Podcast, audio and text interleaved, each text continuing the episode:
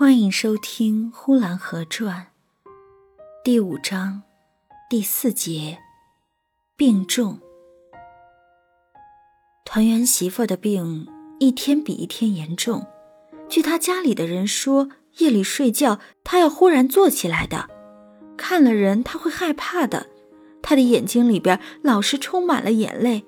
这团圆媳妇大概非出马不可了，若不让他出马。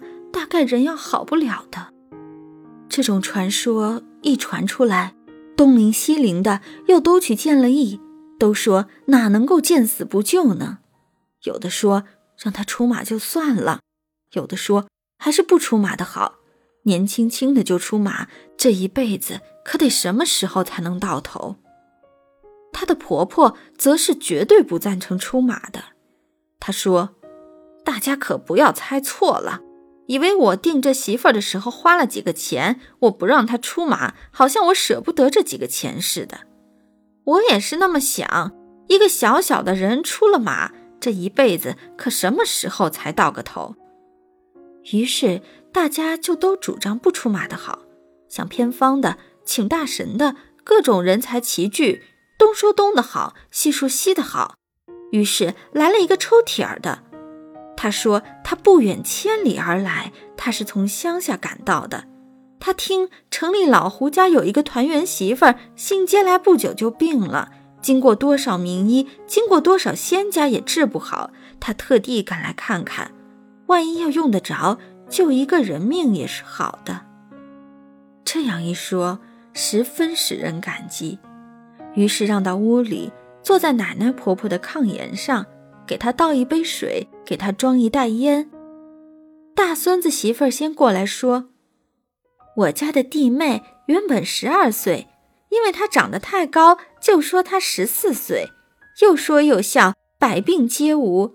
自接到我们家里，就一天一天的黄瘦，到进来就水不想喝，饭不想吃，睡觉的时候睁着眼睛，一惊一乍的。”什么偏方都吃过了，什么香火也都烧过了，就是百般的不好。大孙子媳妇儿还没有说完，大娘婆婆就接着说：“她来到我家，我没给她气受，哪家的团圆媳妇不受气呀？一天打八顿，骂三场。可是我也打过他，那是我要给他一个下马威。我只打了他一个多月，虽然说我打得狠了一点儿。”哎，可是不狠，哪能够规矩出一个好人来？我也是不愿意狠打他的，打得连喊带叫的。我是为他着想，不打得狠一点儿，他是不能够中用的。有几回，我是把他吊在大梁上，让他叔公公用皮鞭子狠狠地抽了他几回，打的着实是狠了点儿，打昏过去了。可是只昏了一袋烟的功夫，就用冷水把他浇过来了。是打得狠了一点全身也都打青了，也还出了点血。可是立刻就打了鸡蛋清子给他擦上了，也没有肿得怎样高，也就是十天半个月就好了。这孩子嘴也是特别的硬，我一打他，他就说他要回家。我就问他，哪是你的家？这不就是你的家吗？他可就偏不这样说，他说回他的家。我一听就更生气，人在气头上，他还管得了这个那个？因此，我也用烧红过的烙铁烙过他的脚心。谁知道来，也许是我把他打掉了魂儿，也许是我把他吓掉了魂了。他一说他要回家，我不用打他，我就说看你回家，我用锁链子把你锁起来。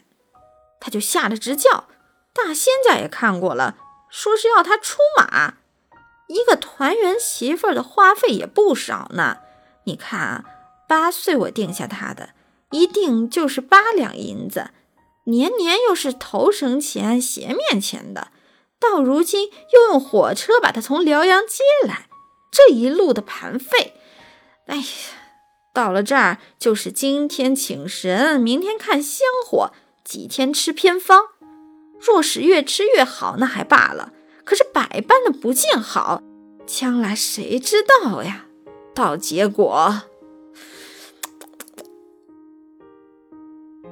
本集播讲完毕，谢谢收听。